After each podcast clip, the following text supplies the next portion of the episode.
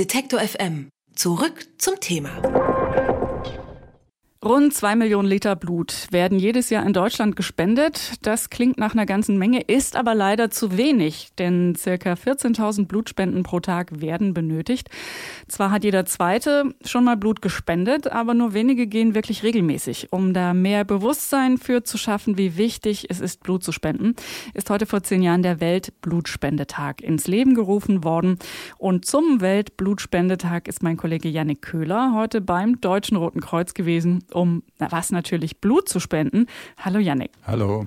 Heute Weltblutspendetag, da gehen wahrscheinlich mehr Menschen äh, Blut spenden als sonst. War denn viel los, als du jetzt beim DRK warst? Ähm, ja, ich hatte eigentlich auch gedacht, dass da super der Andrang wäre und super viel los. Aber eigentlich fand ich, war es relativ leer. Also es ging auch alles relativ schnell. Ich musste irgendwie kaum warten.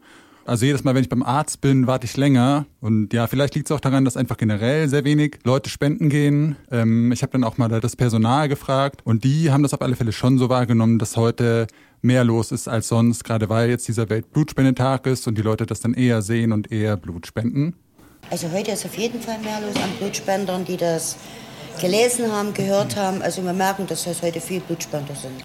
Für alle, die jetzt noch nie ähm, Blut gespendet haben, ähm, das ist ja immerhin jeder Zweite. Vielleicht ist da noch ein bisschen Angst oder Unsicherheit dabei. Wie läuft denn sowas ab? Also erstmal werden so ganz klassisch die Personalien gecheckt. Wenn man dann zum zweiten Mal hingeht, hat man dann schon so einen Blutspendeausweis, dann geht das alles ein bisschen schneller. Dann kriegt man so einen ziemlich langen Fragebogen mit allen möglichen Fragen zum äh, Reiseverhalten, zu Krankheiten in der Familie, also äh, zwei Seiten den man dann ausfüllen muss, wie ob man sich gesund fühlt, wie viel man wiegt. Und ja, daran wird dann auch festgemacht, ob man überhaupt Blut spenden darf, ob das Blut, ähm, das eigene Blut verwendet werden kann.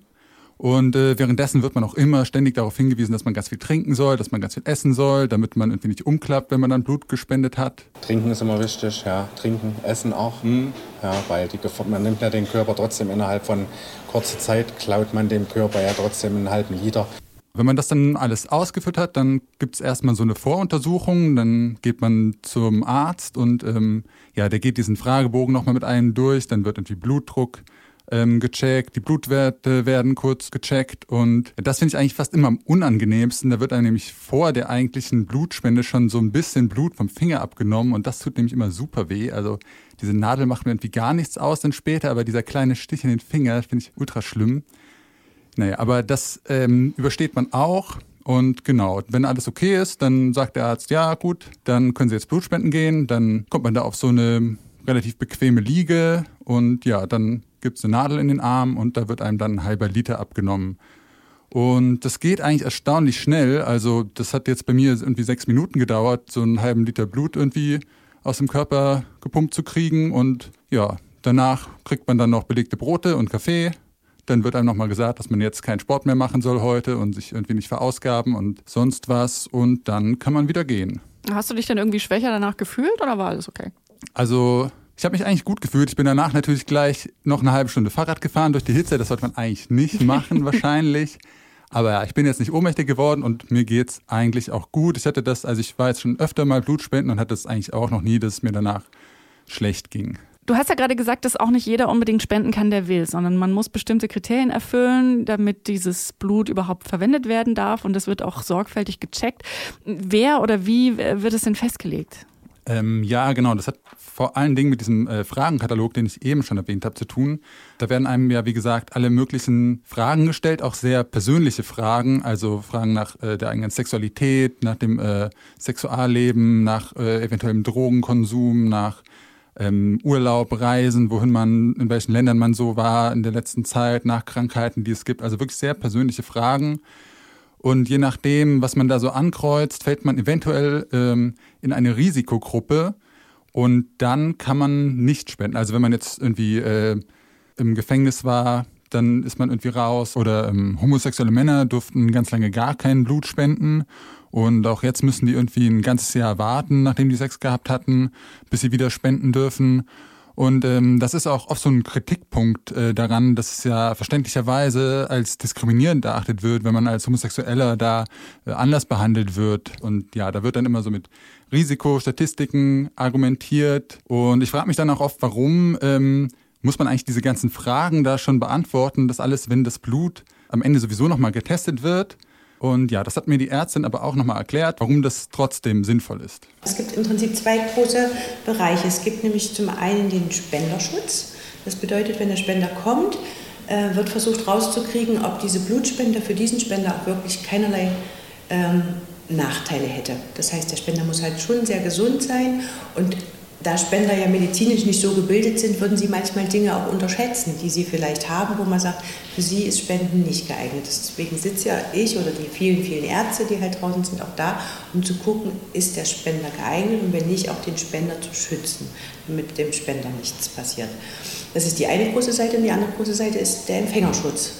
Sozusagen die, die ja doch relativ schwer krank sind oder operiert, sollen natürlich vor jeglichem Risiko, was irgendwie auftreten könnte, halt einfach geschützt sein. Und da ist insbesondere zum Beispiel auch das Infektionsrisiko was durch blutübertragbare Krankheiten, worauf halt einfach die Fragen dann eben abzielen, um das so, so weitestgehend wie möglich alles auszuschließen. Und bei der Frage, warum, das wird doch sowieso alles getestet, ja, das stimmt. Aber es gibt so ein gewisses Zeitfenster, wo man im Labor manche Sachen noch nicht nachweisen kann. Und auf diese Weise sozusagen durch die Fragen schaut, könnte derjenige sich irgendwie angesteckt haben, was man möglicherweise ein gewisse erste Zeitfenster noch gar nicht nachweisen könnte. Wie viele Menschen gehen denn Blut spenden? Ähm, generell kann man auf alle Fälle sagen, zu wenige. Es müssten eigentlich viel mehr regelmäßig spenden gehen. Es ist wirklich nur ein kleiner Bruchteil ähm, der Menschen in Deutschland, die das regelmäßig machen. Also zwar jeder Zweite, also irgendwie die Hälfte, das schon mal gemacht, aber das reicht eigentlich nicht. Und die Ärztin hat mir das auch erklärt und mir da so ein paar Zahlen zugenannt. Also leider gehen immer noch viel zu wenig, obwohl es eigentlich bekannt ist, dass einfach Blut wirklich gebraucht wird. Man kann halt heutzutage alles mögliche, künstliche Intelligenz und so weiter machen, aber Blut lässt sich so eben nicht einfach künstlich herstellen. Und es gehen ungefähr 3% der Bevölkerung gehen Blut spenden und von, aus gesundheitlichen und Altersgründen könnten aber eigentlich mindestens 33% gehen. Und, und daher könnten immer und gerne jederzeit auch mehr Spender kommen. Und ja, die ähm, Leute da und die Ärzte, die waren auch eigentlich super froh, dass wir darüber berichten, weil man da einfach viel mehr irgendwie ein Bewusstsein für schaffen muss, dass es wichtig ist, Blut zu spenden und dass man das öfter machen sollte, ja. Du hast das jetzt fürs Radio äh, gemacht, aber was sind denn sonst so Gründe, warum äh, Menschen das machen, Blut zu spenden? Ähm, ja, da habe ich heute auch einfach mal so ein paar Leute gefragt, warum die jetzt hier sind, warum die Blut spenden. Na, ich dachte mir heute zu meinem Geburtstag und dem Weltblutspendetag kann man mal eine gute Tat vollbringen.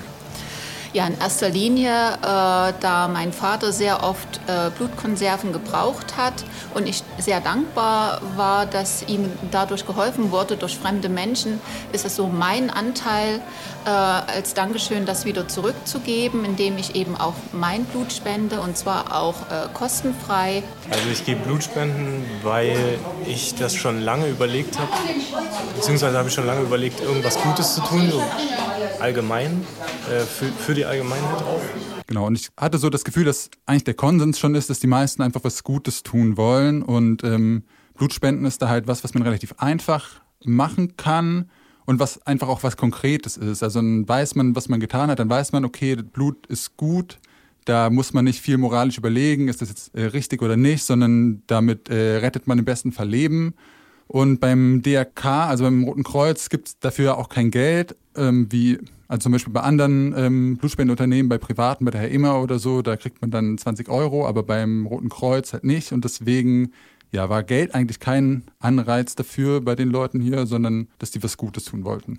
Wie es bei einer Blutspende abläuft, darüber habe ich mit meinem Kollegen Yannick Köhler gesprochen. Er war zum Weltblutspendetag beim Deutschen Roten Kreuz und hat Blut gespendet. Vielen herzlichen Dank für das Gespräch. Gerne. Detektor FM kann man übrigens auch live hören. Wir senden rund um die Uhr den Wort- und den Musikstream. Im Wortstream mischen wir journalistische Inhalte wie das eben gehörte mit moderner Popmusik. Und der Musikstream ist der perfekte Tagesbegleiter mit frischer Musik.